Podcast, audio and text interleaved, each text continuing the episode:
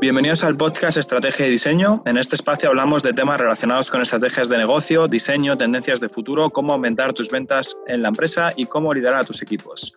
Somos Antonio Fernández Olombrada, diseñador industrial, profesor universitario y CEO en el estudio Blast Design y os hablo desde Madrid, España. Y Carla Enriqueta López, diseñadora, directora académica del TEC de Monterrey, coach ejecutiva y les hablo desde México. Y en esta ocasión nos acompaña eh, Min Peniche. Min Peniche es un super arquitecto aquí en México y eh, pertenece al despacho de Arkham Projects, que es una plataforma que crea tus sueños a través de la arquitectura. Y bueno, en esta ocasión hablamos, eh, además de arquitectura, hablamos de cómo gestionar a los equipos, cómo liderar, cómo ayudar a que crezcan dentro de tu propio despacho y que esto te lleve a unos alcances increíbles dentro de, de tu gestión y dentro de tu área. Disfrútenlo muchísimo, les va a encantar.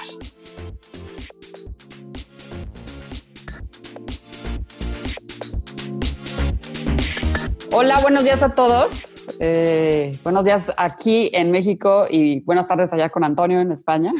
Estamos súper contentos de hoy tener como invitado a Min Peniche. Min Peniche eh, está detrás de eh, una oficina súper importante en México que es Arkham Projects. Arkham Projects es una oficina de arquitectura que ha hecho cosas interesantísimas. Para empezar, les cuento que está en Mérida y Mérida está declarada como la mejor ciudad para vivir del mundo.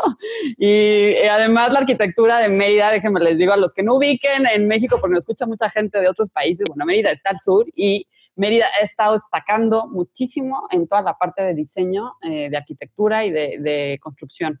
Entonces, eh, bueno, pues Mina está hoy con nosotros para platicarnos todo esto. La verdad es que es un despacho impresionante. Ah, hacen proyectos arquitectónicos ejecutivos de diferentes escalas y tipologías. Además, han ganado muchísimos reconocimientos como, como estudio. Eh, lo pueden revisar en su página y ya Min les dirá dónde los contactan, pero han He tenido menciones honoríficas del American Architecture Prize, bienales nacionales, internacionales, premios de Interceramic, bienales de arquitectura yucateca. ¡Wow! Con Arkham Projects. Entonces creo que tenemos mucho hoy que escuchar de Min y que nos puede contar. Muchísimas gracias, Min, por estar hoy con nosotros. Muchas gracias a ustedes por invitarme, Carla y Antonio, aquí. Bienvenidos a Mérida, Una pequeña aclaración simplemente también por mi parte, para los que escuchan desde España, Mérida, México, porque también está Mérida en España, que es otra, otra región de Extremadura. Mérida, México, también en la zona sur, con mucho más sol, mucha más luz que, que nuestra Mérida. Así que simplemente la aclaración. Y bienvenido, Min, muchas gracias también por, por tu tiempo, por estar aquí. Y bueno, yo creo que para empezar, pues nada, que, nos presentes un poco quién eres, eh, qué es Arkham Projects, qué es lo que hacéis y así ponemos en situación al público. Pues yo soy, yo soy, yo soy Min Peniche, soy el director creativo de, de Arkham Projects. Nosotros no somos arquitectos, nosotros somos creadores de sueños. Todo lo que hacemos en Arkham lo hacemos para inspirar, sea a través de arquitectura, sea a través de pláticas con estudiantes, sea a través de convencer a un cliente y, que, motivarlo a hacer las cosas diferentes, sea a través de la gente que recorra nuestros espacios. O sea, nuestro motivador y lo que nos hace que nos levantemos todos los días es el potencial de poder inspirar a la gente a llegar a todo su potencial referente a arquitectura, motivación, sueños, etcétera, ¿no? Y no creemos que el hecho de haber estudiado arquitectura nos nos haga que nos etiquetemos como arquitectos, porque eso nos dimos cuenta que nos limitaba a solamente hacer arquitectura. Por eso nosotros decimos que somos creadores y hemos tenido la oportunidad y cada vez más cada día de trabajar en generar identidades, en diseñar y crear marcas. Trabajamos de la mano con branding, diseño, eh, diseño gráfico, diseño de producto, escritores, directores de cine, música, perfumes. Entonces nos ha permitido incursionar a muchos campos donde la creatividad y el hecho de crear es lo que, es lo que nos motiva y nos ayuda, ¿no? Para entonces no solo limitarnos a, ah, bueno, soy arquitecto, ¿no? Eso es más o menos lo que hacemos. Y conozco, ah, por cierto, conozco Mérida de España. O sea, en específico, en específico fui ahí nada más para, para conocer nuestra ciudad gemela. Buenísimo, súper interesante. Nada, que ver, ¿eh? las dos ciudades, totalmente distintas. no, nada. porque aparte Mérida, México, 40 grados centígrados, cerca de playa, es otra cosa, una ciudad blanca preciosa. Oye, Min, eh, súper interesante esto que nos dices. Creo que esta storytelling y narrativa del propio despacho es importantísimo. Es importante no solamente como discurso de venta, sino como valores y misión, ¿no? O sea, es hacia dónde voy y a partir de aquí voy a crear porque tengo sus valores como despacho y me relaciono con estas entidades creativas que, como bien dices, luego dentro de los despachos de arquitectura es como, soy el arquitecto, hago arquitectura y, en eso se encasillan, ¿no? Y, ah, dime. No, no, te decía que, eso que dices es para nosotros sumamente importante, ¿no? O sea, la creo que todos, tío, creo que todos podemos estar de acuerdo que si hay algo sobre en la arquitectura es ego. Creo que los arquitectos, y me incluyo cuando estaba un poquito más joven, el ego era, es como un drive muy poderoso, ¿no? O sea, es la necesidad de sobresalir, de diseñar esto, de diseñar lo otro, de ser famoso, de... O sea, hay ese, eso que, que luego te das cuenta que solamente te está limitando, ¿no? Entonces, eh, cuando digo que trabajamos con diseñadores, con artistas, con pintores, con diseñadores gráficos, etcétera, es, es un recordatorio a nosotros de que somos de que somos parte de un equipo. O sea, nosotros, nuestros proyectos, a diferencia de, de lo que te pudieras esperar, que llegan y nos encargan un proyecto y me meto en mi cueva y me pongo a diseñar y salgo tres semanas después todo despeinado y con un proyecto y entonces ahora es mi trabajo convencerte de eso es lo que me pediste. Nosotros, nosotros trabajamos una metodología de, de design thinking, hacemos una cosa que le llamamos el Dream Lab, donde involucramos a todos los integrantes que te puedas imaginar. Por ejemplo, un restaurante que hicimos que se llama Cienfuegos. En las juntas de trabajo estaba obviamente los clientes, pero igual estaba el mesero, el mixólogo, el diseño gráfico, el pintor, el del vino, el chef, el arquitecto, o sea, eh, la persona que pasó caminando por la calle, o sea, teníamos juntas de trabajo donde, donde le dábamos en la torre a todo, íbamos generando las ideas, las tendencias, la, la identidad. Y surgió algo mucho más poderoso que si un arquitecto hubiese agarrado y dicho, no, pues esta es mi idea y esto es lo que va, ¿no? Qué interesante. Me gusta también toda esa parte de mezclar perfiles. Nosotros también lo hacemos mucho y creo que al final aporta un montón. Y me gusta también que me hables de esa parte del ego de los arquitectos, que yo también conozco muchos buenos amigos, pero bueno, todos tenemos nuestros pros y nuestros contras. Y yo te quería también preguntar que nos contases un poco cómo fue ese proceso de crear tu estudio, ¿no? ¿Cómo, ¿Cuándo decidiste decir, bueno, pues prefiero crear mi estudio que trabajar en otro? ¿Cómo fueron esas relaciones, esos primeros clientes, proyectos? Bueno, no sé en España o en muchas, no sé en España, pero yo em, desde, yo empecé a trabajar por mi cuenta en el segundo semestre de la carrera. Desde el segundo semestre de la carrera empecé a trabajar mis proyectos, que sé que es imposible en algunos otros, en algunos otros países, ¿no? Yo lo hice, pero es muy raro, sí, sí. no, pero es fundamental. Y, pero desde el principio quise trabajar en una oficina reconocida, ¿no? Una oficina que, que, me enseñara la arquitectura. Me metí a trabajar con Javier Muñoz, que es un gran arquitecto yucateco y ha sido un gran maestro a través de los años. Y, y, estuve ahí toda mi carrera, mientras hacía mis proyectos, pero estuve ahí toda mi carrera. Luego me metí a trabajar en la oficina que construía proyectos a esta firma. Y luego finalmente abrí mi oficina y estuve como cinco años eh, con mi oficina trabajando, dándole y todo, hasta que conocí a, bueno, no conocí hasta que me, hasta que volví a encontrarme con Jorge, que yo había estudiado la carrera con él, que Jorge Duarte es mi socio, y a mí me invitaron, a él lo invitaron a un concurso de una torre gigantesca, y me invitó a hacer el proyecto, porque realmente no se dedicaba a hacer arquitectura. Y en la inauguración de uno de mis proyectos, a mí me invitaron a hacer el mismo proyecto entonces mandé a la fregada a Jorge, no es cierto, no. Entonces le dije, no, pues bueno, pues ya nos invitaron a los dos, pues algo está pasando, ¿no? Claro. Entonces ya nos aliamos para hacer este proyecto y de ahí empezaron, ganamos, ganamos este proyecto a muchos de nuestros maestros y a muchos de oficinas con muchísima más experiencia. Y de ahí empezamos a trabajar juntos porque nos empezaron a llegar un poquito más de proyectos, ¿no? Em, llevamos ya casi como siete años, si no me equivoco, soy pésimo para los números, pueden ser tres. Sí, decía 2013 la página. no, no, no tengo ni la menor idea, para mí fue ayer casi, casi, ¿no?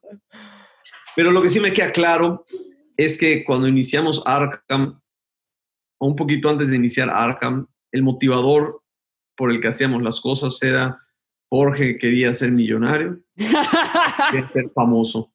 Entonces, digamos que eran motivadores un poquito egoístas, ¿no? Y obviamente no estaban llegando a ningún lado. Pero con el paso del tiempo que nos empezamos a dar cuenta de que lo que teníamos en nuestras manos son los sueños de la gente, las ilusiones, el patrimonio de años de trabajo y ver la felicidad de la gente cuando veían sus casas, ver cómo la gente disfrutaba de los restaurantes, o sea, ver de todas estas cosas y que empezamos a cambiar el propósito de lo que hacíamos y empezamos a darnos cuenta que lo teníamos que compartir. En el momento que empezamos a compartir, empezamos a decir, esto es por lo que hacemos las cosas, son los sueños, el dinero, la fama, el éxito, todo eso son cosas secundarias de seguir nuestras pasiones, nuestro propósito. Cuando empezamos a hacer eso, todo lo demás empezó a llegar como un efecto secundario y fue cuando agarramos nuestro camino, ¿no? Que en parte por eso nos llamamos Arkham y no nos llamamos Peniche Duarte Arquitectos, ¿no? Porque no es sobre nosotros, es sobre un equipo, es sobre los que se puedan sumar a esta plataforma para crear todos los sueños que queramos.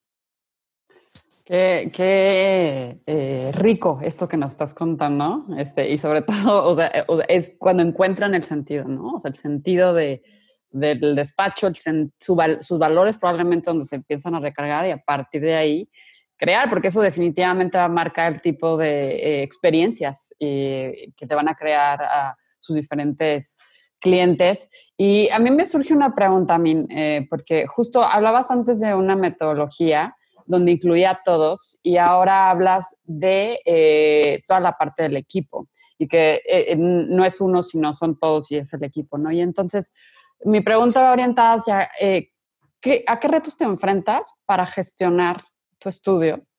¿Y cómo están, estos retos se podrían relacionar a la gestión de tu equipo? O sea, es decir, ¿cómo le haces para, para, sumar a este equipo, para gestionarlo y, y al mismo tiempo cómo gestionas estos retos de estudio? Claro, lo, lo, más importante, o sea, el equipo es lo más importante que tenemos en la oficina. No sé que todas las oficinas dicen, no, el equipo, la, parte humana es lo más importante. No es cierto, no dicen nada por decirlo por receta, ¿no? Pero no, el equipo es la parte más importante, la cultura empresarial que tenemos en la oficina, que estamos desarrollando en la oficina, es lo más importante y en lo que más trabajamos. No les recomiendo, seguro que lo conocen, les recomiendo un libro que se llama Delivering Happiness de Tony Hayes, o no sé cómo se pronuncia su apellido. pero, el de Sapo, ¿no? Ah, el de Sapos, claro. Entonces, para nosotros eso es súper interesante. O sea, nosotros nos dimos cuenta que antes le preguntábamos al equipo, oye, oye, ¿por qué trabajas en Arkham? Y enseguida era, no, porque soy dibujante y hago planos. Y digo, no, eso es lo que haces pero ¿por qué estás trabajando aquí, no?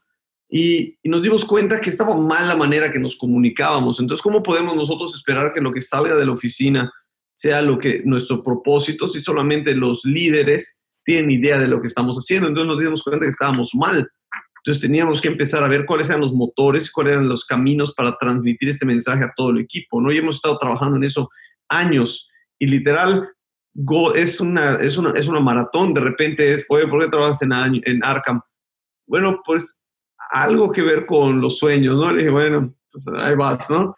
Oye, hasta que hace unas semanas le pregunté a alguien, oye, ¿por qué trabajas en Arkham? Y ya nos dijo, trabajamos aquí porque inspiramos a la gente, ¿no? Entonces, bueno, ya empieza a cambiar eh, la, la, dinámica. Lo primero es creértelo, ¿no? Lo primero dices, bueno, me da pena decir que es por inspirar, pero luego se dan cuenta que es verdad y entonces lo empiezan a decir en serio hasta que eventualmente lo van a decir en la calle. Claro. ¿Qué haces? ¿Qué, ¿En qué trabajas? Trabajo en inspirar gente. Entonces, esa es la meta, ¿no? O sea, que no diga, no, soy arquitecto, no, no, ¿en qué trabajas? Trabajo en inspirar gente.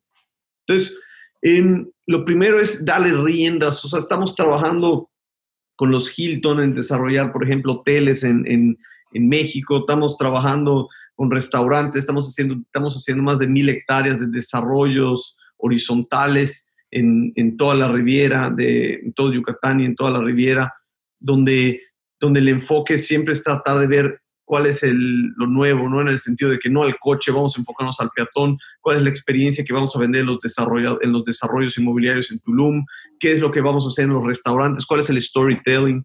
Y todo esto no es posible si yo soy el creador de todo. Entonces, lo que necesitamos es que haya muchos creadores. Entonces, mi rol es un director creativo, o sea, tengo que dirigir la visión y la creatividad de actividad de Arkham y ver que permea todo el equipo. Somos ahorita 27 en la oficina entre arquitectos, diseñadores, escritores, músicos, de lo que te puedas imaginar. Y esta metodología de trabajo que hacemos es darles la confianza de que pueden sobresalir y de que pueden hacer cosas diferentes y de tomar las riendas de las cosas. O sea, algo tan sencillo como cuando damos una conferencia, o cuando dábamos una conferencia antes de la pandemia, si era una conferencia cerca de Mérida, iba parte del equipo en lugar de que yo dé toda la conferencia, era, bueno, este es tu proyecto, párate, súbete y explica el proyecto, ¿no? No, me da pena, ¿no? Pues, pues, arriba, ¿no? O sea, es tu proyecto, explícalo. Falla, fracasa, trábate, tartamudea, no importa. pero, pero es parte Eso es fundamental, sí, sí, que se sientan partícipes un poco de, ese sueño que, que, tú como empresario querías transmitir, ¿no? Y es muy complejo, ¿no? Toda la parte esa de demostrar esa cultura empresarial al resto del equipo. Totalmente no, algo fundamental es nuestro proceso de contratación, que es largo, largo nuestro proceso de contratación. Es complicado ahorita con la pandemia, pero lo fundamental es que siempre les preguntamos, ¿cómo te ves en dos años? Y la persona nos dice que se ve trabajando en Arkham, le quita muchísimos puntos para que los contratemos. okay. Lo que nosotros estamos buscando es gente que nos diga, no, me veo abriendo mi oficina, me veo viajando por el mundo, me veo aprendiendo guitarra y volviéndome un músico, no sé qué. Ah, perfecto. Entonces, para nosotros es un reto. Nosotros contratamos a esa gente apasionada, a esa gente loca, y es nuestra misión hacer que encuentren plenitud y que encuentren crecimiento en Arkham. Si lo logramos, se van a quedar años. Si no lo logramos, pues se van a ir, pero van a haber dejado lo mejor de ellos en Arkham. Entonces, siempre es, siempre decir, oye, ¿qué pasa si, pero qué pasa si los preparas y se van? No, no. ¿Qué pasa si los, qué pasa si no hacemos nada y se quedan? Claro. ¿No? Claro, justo, esa frase también es súper interesante. Y bueno, estás tocando también un tema, un tema, muy bueno que son todos esos retos de gestionar un, un, estudio, una empresa. Entonces, a lo mejor puede ser bueno que nos comentes un poco cómo ha sido ese proceso estos últimos siete años, que imagino que al principio tú tenías mucha más implicación directa en los proyectos y ahora ya has tomado esa figura más de art director, por así llamarlo. Entonces, eh, ¿Cómo gestionas todo ese boom, esas 10.000 líneas, la parte financiera, la parte de clientes, gestión de equipo, etcétera? Consejos que les puedas dar, rutinas. Bueno, la parte primordial es que es entender cuáles son tus virtudes y cuáles son tus defectos. ¿no? Yo tengo mi, mi socio que es Jorge, él es el director ejecutivo, él ve toda la parte financiera de la oficina y de los proyectos. Su misión es conseguir proyectos nuevos y ver que caigan es una máquina para vender proyectos. Entonces, yo sé vender proyectos y yo puedo convencer a un cliente de vender proyectos y de esto, pero es el rol de Jorge. Y Jorge igual sabe diseñar, pero yo soy el director creativo. Es mi responsabilidad el diseño que salga de la oficina. Entonces, los roles son sumamente importantes, ¿no? En, Arkham tenemos las, las tres patas, ¿no? El grinder, el minder y el finder. O sea, yo soy el minder, cuál es la visión de dónde viene la oficina es como si fuera un Walt Disney, por así decirlo. Jorge es el finder, que es Roy Disney, que sin él no hubiese existido nada de Disney. Es el que ve que sucedan todas estas locuras que estamos tratando de crear. O llego y le digo, Jorge, tengo ganas de, que hagamos esto. Y dice, no, está loco ese cabrón, pero dice, bueno, vamos a ver cómo, bueno, pues vamos a ver, ¿no? Vamos a irnos por acá. Ah, perfecto, ¿no? Entonces yo estoy acelerado, oye, vamos a hacer tal cosa y tal cosa, no, espérate, y él es, no, vamos a analizarlo, no, no vamos a analizar nada, vamos a hacerlo. Entonces, bueno, entonces él tiene que correr y yo me tengo que frenar, ¿no? Entonces, vamos midiéndolos, ¿no? Y está el grinder, que es Pedro, que es nuestro director operativo, que ve que se cumplan las responsabilidades en tiempo y forma, ¿no? Entonces, establecer esos roles es sumamente importante y sinceramente la parte más complicada, la parte más difícil ha sido encontrar la parte creativa de la oficina, o sea, el poder delegar la parte creativa. Es muy fácil delegar la parte administrativa, la parte financiera, la parte de todos esos temas, ¿no? La parte creativa ha sido complicado, eh, ha tomado muchos más años de lo que me hubiese imaginado y seguimos en ese proceso. Y el tema es, en parte, es culpa de nosotros, o sea, es culpa mía, ¿no? El, ver algo y que te presentan algo y no está perfecto, entonces lo criticas y lo destruyes y le propones cómo se debe hacer, y eso genera que la gente pues diga, pues, ¿para qué voy a hacer algo si todo me lo van a cambiar, ¿no? Entonces es aprender y entender este rol de, de no estás para juzgar, estás para guiar. Entonces te presentan el diseño de, oye, mira, se me ocurrió esto. Bueno, tal vez no es perfecto, pero mira, tiene una buena idea. Entonces en lugar de decirlo, está todo mal, hazlo de esta manera, le digo, oye, ¿por qué no trabajas más el pelo? Tengo esta idea, mira este, cómo está acá. ¿Por qué no investigas y trabájame sobre esto y dame un resultado, no? Y entonces el resultado, yo digo, no, pues tal vez yo pude haber hecho que a mi juicio es, va a sacar 100 Oye, pero lo que él hizo sacó 90, 95. No importa, vamos a hacerlo. Está perfecto. Eso le va a dar motivación, eso le va a dar ganas de seguir adelante, eso le va a dar ganas de darse cuenta que sí pueden y cada vez proponen más, ¿no? Entonces, cada día que trabajamos en estas dinámicas, me sorprendo de la gente que nos rodea, que propone cosas que jamás se me hubieran ocurrido y que digo, vamos a hacer eso, o sea, eso está perfecto, ¿no? Entonces, antes era la emoción de decir, yo creé esto. Ahora es la emoción de ver a la gente en la oficina el potencial que tienen de crear y de agarrar y editar esa creatividad. Entonces somos editores creativos. Qué, qué rico, qué interesante todo esto que nos dices, Min, porque creo que es fundamental en, en, en los estudios, en los despachos, y creo que muchas veces pasa desde la universidad, ¿no? Que llevas un proyecto y el profesor te lo corrige todo, ¿no? Este, y que pues ya tu creatividad se ve mermada y te dice, no, no, no, eso no sirve, ¿no? O no va por aquí. Y de repente esos patrones eh, universitarios se convierten en patrones de, de espacios o de despachos y se sigue lo mismo. Y esto que acabas de decir, de donde dejo experimentar, ¿no? O donde le doy una guía, pero no lo cambio todo, pues se vuelve fundamental. Y esta parte creo que del feedback que tú haces, porque es, es, una parte de feedback en una gestión de equipos, ¿cómo es que lo empiezas a desarrollar? Eh, ¿tú, ¿tú, lo aprendes? Eh, o sea, ¿cómo es que vas coachando a las personas y cómo es que vas dando este feedback? ¿En qué momento te das cuenta que esto es importante y que se tiene que hacer de una manera muy diferente a la que siempre se ha hecho para poder eh, sacar proyectos totalmente innovadores y transformadores, porque muchas veces no nos damos cuenta que la innovación o la transformación viene de, lo que dices, de la comunicación con el otro y de las formas en, las que le pido, en las formas en las que le transmito y en las formas en que se deja explorar, pero que muchas veces por tiempos y formas en los despachos no se puede porque ya tenemos que entregar el proyecto, entonces mejor ya, o sea, te digo cómo le hagas, le cambias y ya porque nos urge y ya lo tenemos a la vuelta de la esquina, ¿no? Claro, no, bueno, es, una respuesta, es una pregunta padrísima. Así rápidamente de lo que se me ocurre es, yo creo que lo que dijiste en la universidad es fundamental. ¿Cuántos dibujantes o cuántos alumnos salen de la carrera para seguir estando en la carrera, no? Porque es la misma metodología, siguen siendo alumnos revisando con un maestro que por años nada más les está corrigiendo. Entonces no hay crecimiento. Entonces nosotros dijimos, no, esto tiene que cambiar, tienen que ser arquitectos, no necesitamos dibujantes, necesitamos arquitectos, necesitamos que hablen con los clientes. Entonces tenemos que contratar a gente que, o sea, nosotros, ¿qué, ¿cómo lo empezamos a hacer? Simplemente un día no llegaba a la oficina y a ver cómo le hacen. Es, hoy hay entrega y todo, perfecto. Y no es, no voy a ir, es desaparezco. Es, no existe, no contesta teléfono. Entonces vamos a ver quién sobrevive la presión. Vamos a ver qué pasó, se canceló la junta, hablaron con el cliente, quién fue el que presentó, se armó la junta, perdimos el proyecto.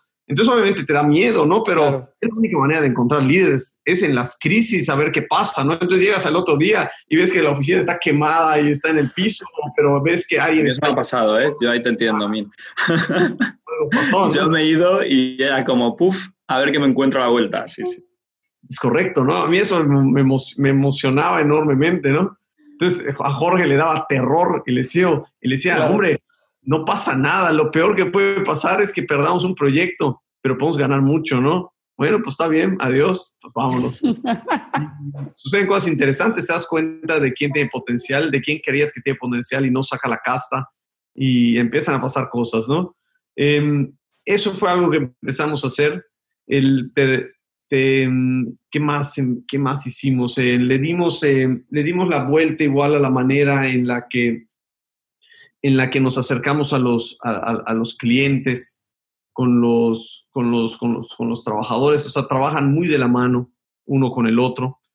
Y, uy, y creo que ya me perdí. A ver, ayúdame más, ya no me acuerdo qué. Sí, o sea, esta parte de, eso que nos acaba de decir, de este feedback y que justamente cómo estás construyendo los liderazgos, eh, justo hacia allá, hacia allá iba mi pregunta, porque a partir de ahí creas las experiencias, ¿no? ah, perfecto, ya me, acordé ya, gracias, gracias.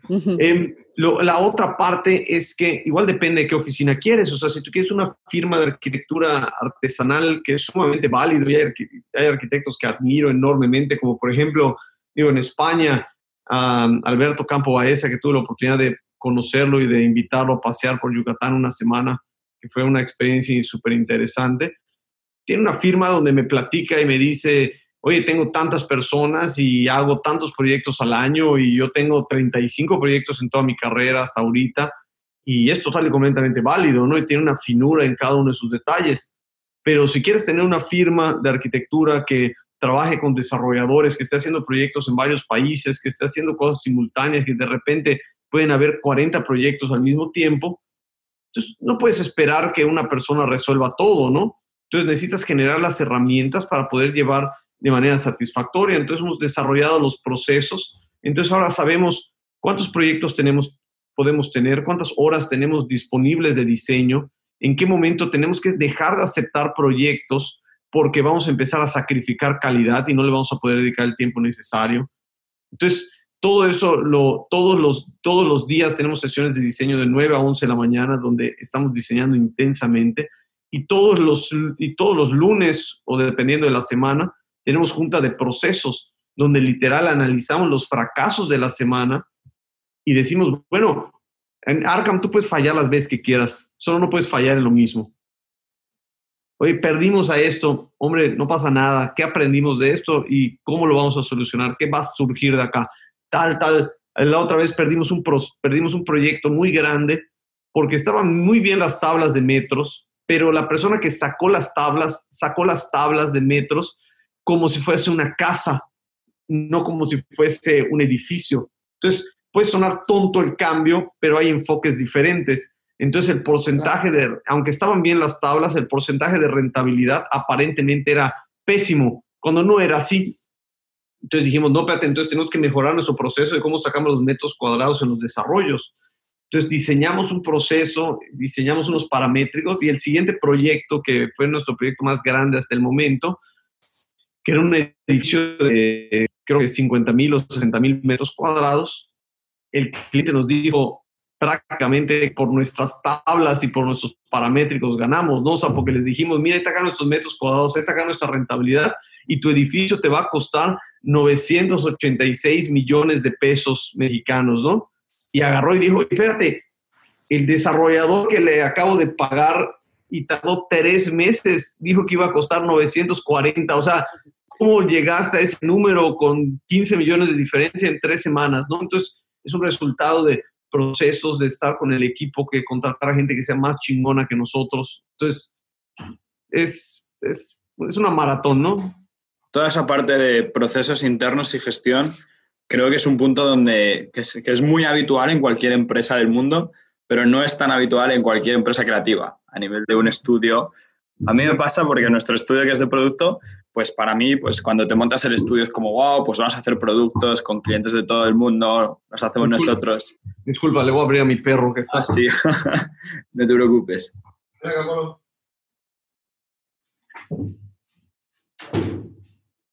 Es un gran danés, empieza a mover la cola y... Ah, no le urge. ¡Ay, precioso! Bueno.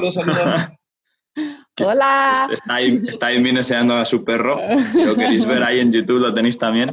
Y sí, justo decía eso, mí, ¿no? Para los que somos así un poco más creativos, como que nos da alergia a toda esa parte de tener ahí Excel, de tener los procesos, el cómo delegar, como tal, lo vemos como todo mucho más loco. Y, bueno, a mí se... que abraza la creatividad. Y claro, sí, sí. Hay el creativo tiene una desesperación por empezar y normalmente hay, hay, hay, arquitectos y nosotros antes igual empezamos a diseñar antes de que nos dieran el proyecto. Ya estás hablando con el cliente y tú ya no lo estás escuchando. Tú ya estás, ya, estás dando de la solución y las ideas, sí, sí. Correcto. Entonces, ni siquiera estás escuchando. Entonces, ¿cómo vas a solucionar algo si no escuchas? Entonces, está complicado. Entonces, nosotros nos dimos cuenta que estábamos, que, que, no era por allá. Entonces, nosotros antes de tirar la primera línea de diseño, tratamos de que pasen por lo menos dos o tres semanas de pura investigación. Nadie puede diseñar antes de que se cumplan estos pasos.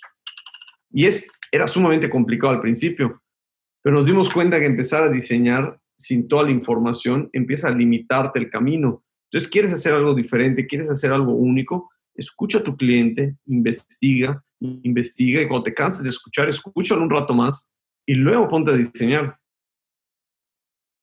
Claro, al final es justo toda esa parte que comentabas al principio de design thinking, ¿no? De entender, empatizar, explorar, y luego ya llegarás a esa fase de, de explorar también a nivel brainstorming creativo, ¿no? Y creo que eso es fundamental. Y yo también te quería preguntar, eh, Mim, porque también sé que durante estos meses de pandemia has estado dando un montón de conferencias y charlas online eh, hablando sobre arquitectura y sobre tendencias, ¿no? O futuro. Yo te quería preguntar, eh, ¿qué ves? O sea, ¿hacia dónde crees que se está moviendo ahora todo este sector de arquitectura con todos los problemas que hay ahora, pues, de que la gente, por ejemplo, en Europa está pasando de las grandes ciudades a las afueras de las grandes ciudades porque todo cuesta la mitad y al final están teletrabajando. Eh, va a haber una crisis, no va a haber crisis, se va a seguir haciendo proyectos enormes, sector de hoteles, turismo. Hay muchos temas ahí, ¿no? Claro. Pues mira, em, yo creo que aquí yo, yo me voy de la, bueno, estoy en esta pandemia con tres grandes aprendizajes, creo, ¿no? El primero es que, el primero es que la gente cree que esta madre nunca había pasado, pero la realidad es que vivimos eternamente en crisis, sobre todo como latinoamericanos. Si no es una crisis sanitaria, es una crisis política, o es una crisis financiera, o es una crisis de meteorológica y viene un huracán y nos parte la madre, o es un terremoto. O sea, vivimos en modo crisis. El problema no son las crisis, el problema es que estamos cómodos, el problema es que estamos en nuestra zona de confort y estamos acostumbrados a hacer las cosas de una manera y no queremos innovar y no queremos salirnos de ahí. Entonces nosotros siempre estamos en modo crisis y siempre estamos viendo qué es lo que va a suceder adelante. Eso es como que lo, lo, principal, ¿no? Lo segundo es que creo que hay que tener, hablando con muchos arquitectos, hablamos con más de 40 arquitectos de toda Latinoamérica, lo más importante es tener mucho cuidado qué es lo que sacamos de esta crisis, de esta pandemia todos estamos en esta misma tormenta, pero no todos estamos en el mismo barco.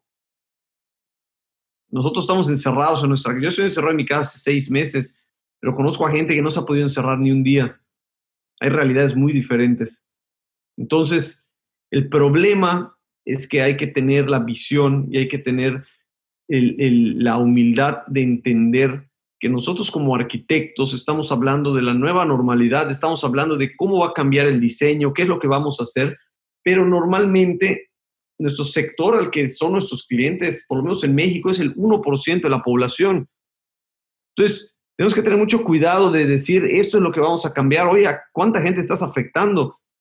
¿Estás llegando al la mayoría de la población o estás ayudando o, apoyando a la clase alta? No, es que vamos a hacer restaurantes más amplios. Me vale madre es tu restaurante. ¿Qué pasa con toda la gente que se está amontonando para que tú puedas tener esa vida que tienes?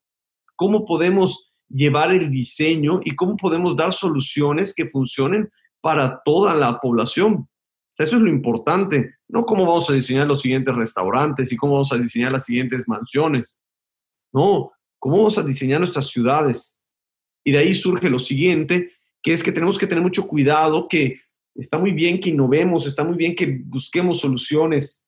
Hemos vivido con estas crisis y las pandemias han, han diseñado nuestras ciudades por siglos. Si vemos Grecia, todas esas ciudades blancas, esas ciudades blancas son de cal, son de limestone, porque, porque tiene calidades antisépticas y hubo un decreto y una ley de que todo se tenía que pintar de blanco porque era más higiénico y porque estaban pasando por una peste, que ahorita ya es una cosa cultural y nadie tiene idea que es por eso, eso es otra cosa, ¿no? Pero viene de eso. La manera en, lo, la manera en que, en, que las, las, o sea, es una tontería, ¿no? Pero Europa ha pasado por tantas crisis, el espacio personal, la burbuja personal en los restaurantes en Europa son mucho más grandes esas burbujas que las burbujas en Latinoamérica. En Latinoamérica nos gusta estar apretados. o nos gustaba estar apretados, pero nunca nos había pasado algo tan así, tal vez, ¿no? Entonces, a partir de ahora, probablemente nuestra burbuja crezca un poquito más. Entonces, ah, cambia los espacios a los que estamos, nos sentimos cómodos. Pero esto me lleva a una cosa, hay que diseñar basado en lo positivo que nos trajo esta pandemia. Es una tragedia lo que está pasando, pero nos ha enseñado que podemos trabajar desde home office. Nos ha enseñado que somos una sociedad que necesitamos contacto humano y que al fin y al cabo esto nos va a llevar a estar más cerca uno del otro. Hay que diseñar bajo eso sobre lo que nos hace humanos como sociedad. Gran error sería y gran error son todos esos diseños que están basados en miedo, que están basados en aislarnos, que están basados en separarnos, porque todas esas medidas temporales se pueden volver medidas permanentes. La última vez que pasó fue con los ataques en septiembre 11 en Estados Unidos, Qué fácil todos dejamos nuestra libertad y se acordarán todos los que viajaban en avión antes de estos terribles ataques, que fueron terribles, pero dejamos nuestra libertad temporalmente. Decimos, no importa que me revisen todo, no importa que tarde tres horas en subirme al avión porque tengo miedo.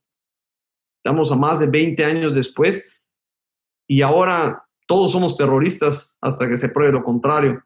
Entonces sacrificamos todo eso en pos de una seguridad ese era el camino correcto, quién sabe, nunca lo vamos a saber porque nunca va a cambiar, ¿no? Entonces hay que estar con, con lo positivo en mente, no con lo negativo. Una arquitectura humana, ¿no? O sea, espacios humanos para humanos. Y esto que dices es impresionante porque eh, definitivamente eh, nuestras formas de pensar y de ver el mundo han cambiado y como bien tú dices, el latino ha pasado por miles de crisis, no sé qué tanto los europeos, Antonio, no creo que tanto como nosotros, no, no es un concurso. Bueno, España no se lo ha llevado fácil últimamente. Sí, tampoco se lo ha llevado fácil. Eh, pero Montarse una empresa en México es difícil, pero España tampoco es ningún paraíso. sí, también las diferencias para crear empresas, no, hay una gran diferencia con respecto a Latinoamérica y España. Pero creo que lo que acabas de decir es, es importante, Min, en el sentido de que siempre te tienes que recrear y reconstruir, ¿no? Eh, y, agarrar todas estas partes, y, que no es fácil. Creo que las zonas de confort eh, eh, son miedos, ¿no? Estás en el miedo y el miedo a dar ese paso, y entonces esto nos ha aventado hacia la orilla como para... El miedo a pues, fallar.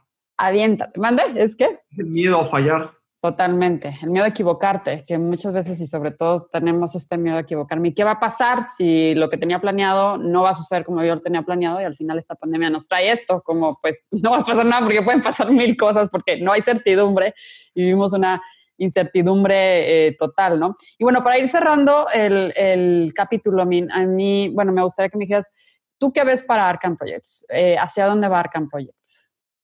Puchis, ¿Hacia dónde va Arkham Projects? ¿Dónde te ves en dos años?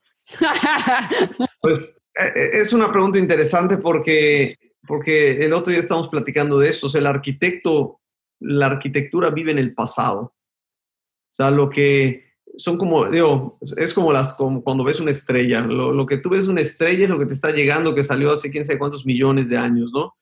Entonces, nosotros siempre que estamos diseñando, estamos preparándonos para la oficina del futuro en el sentido de qué van a pasar en tres años. Los proyectos que están en nuestras redes sociales, que se están inaugurando, que estamos visitando, son proyectos que tienen dos años de antigüedad. Son proyectos que se diseñaron hace dos años. Entonces, lo que estamos diseñando hoy se va a construir y va a estar listo en dos años o en un año y medio. Entonces, tenemos que prepararnos para las consecuencias de eso, o sea, qué proyectos van a traer esos proyectos. Entonces, tenemos que podemos, sabemos que en dos años vamos a tener la capacidad de jalar, de, atraer a un pescado gigantesco, pero tenemos el barco para subirlo. tenemos el barco suficientemente grande para subir ese pescado. Entonces, tenemos que prepararnos a futuro. Entonces, es esa como que e, ese balance entre lo que hacemos, no lo vamos a ver en tanto tiempo, pero lo que estamos viendo ahorita resultó de hace dos años, no de lo que estamos haciendo ahorita. Entonces, es, es, una dinámica sumamente interesante que creo que muchas veces no nos damos cuenta, ¿no?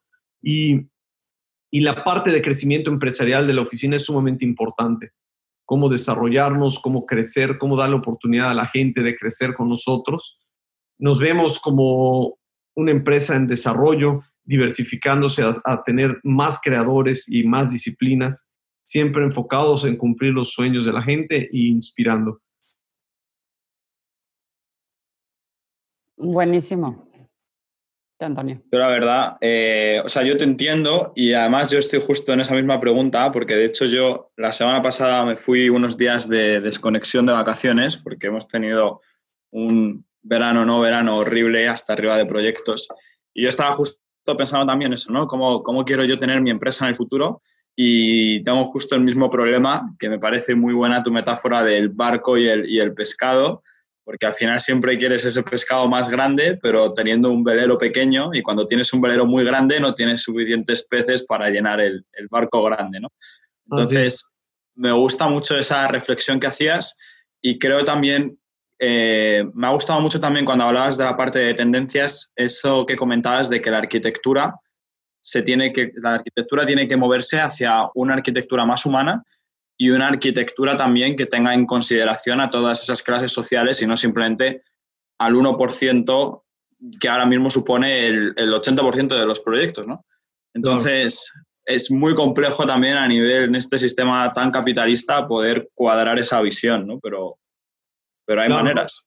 Por ejemplo, por ejemplo, digo, para medio terminar, porque sé que, que estamos corriendo, eh, el prepararnos, nosotros, por ejemplo, Zoom, que es una herramienta que todo el mundo o mucha gente descubrió ahorita en estos últimos meses, nosotros Zoom lo utilizamos hace dos años para trabajar todos nuestros proyectos exteriores y para trabajar en la oficina cuando estamos en conferencias. Y siempre les digo, oye, ¿por qué eres una oficina local? Porque quieres, porque realmente tienes las herramientas para hacer del mundo, ¿no? Nosotros Hemos estado trabajando proyectos en toda Latinoamérica, en Estados Unidos, acabamos de hacer nuestro primer proyecto en Egipto.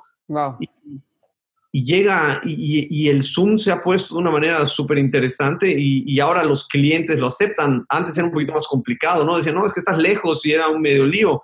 Pero ahorita cada vez nos llegan proyectos de otras partes de Latinoamérica, de otras partes del mundo y ya, se, ya nos alcanzó en el sentido de que ahora ya todas las oficinas lo hacen. Entonces ahora qué estamos haciendo que ahora va a ser nuestro diferenciador. O sea, siempre hay que buscar cómo, ¿no? Totalmente de acuerdo. Siempre te tienes que reinventar e innovar antes eh, para poder, para ir a la delantera y a la puntera. Y eso es sentarte, sentarte con el equipo y ver hacia dónde van a tirar y, hacia dónde van a crear.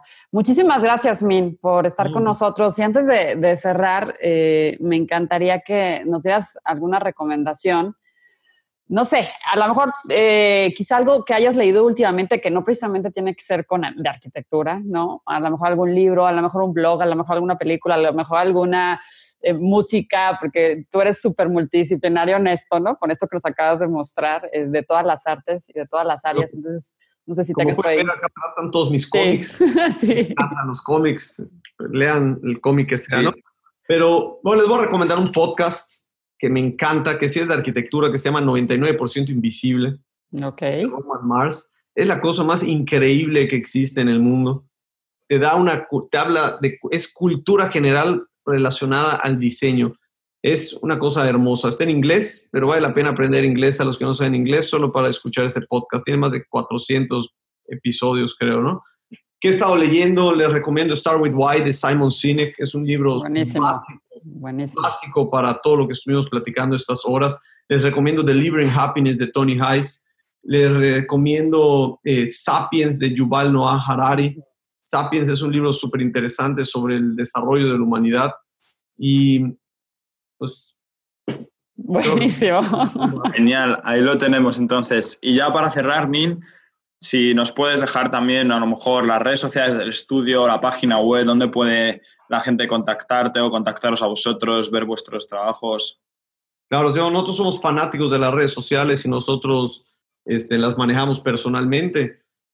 En, en, Instagram, Facebook, TikTok y YouTube estamos como Arkham Projects, sea, A-R-K-H-A-M Projects. En, que nos manden un saludo por ahí, platicamos de lo que quieran. Y mis redes personales en Instagram son min-peniche, min de, de Benjamín, min-peniche. Y pues estamos allá para lo que necesiten, para platicar y ver qué hacemos divertido. Buenísimo. Muchísimas gracias, Min. Muchísimas gracias por este episodio súper rico, que seguramente va a sumar muchísimo a todas las personas que lo están escuchando. Gracias por estar aquí. Mil gracias por tu tiempo, Min. No, muchas gracias a ustedes por la invitación. Les mando un saludo. Espero que todos estén con salud y que la próxima vez de verdad sí nos veamos en Mérida, sea en la Mérida de aquí o en la Mérida de España. Yucatán está bien, no te preocupes. Vamos a ver, sí. Yucatán. Buenísimo. Gracias, Min. Un abrazo a todos. Un abrazo, hasta luego. Muchas gracias por haber escuchado este capítulo, espero que te haya gustado y nosotros, tanto Carla como yo, te invitamos a que nos sigas en redes sociales, nos sigas también en Spotify, Apple Podcasts, YouTube o los canales que prefieras. Y si, realmente te ha aportado valor, nos encantaría que lo compartieses con algún compañero o compañera, que estamos seguros de que a ellos también les gustará.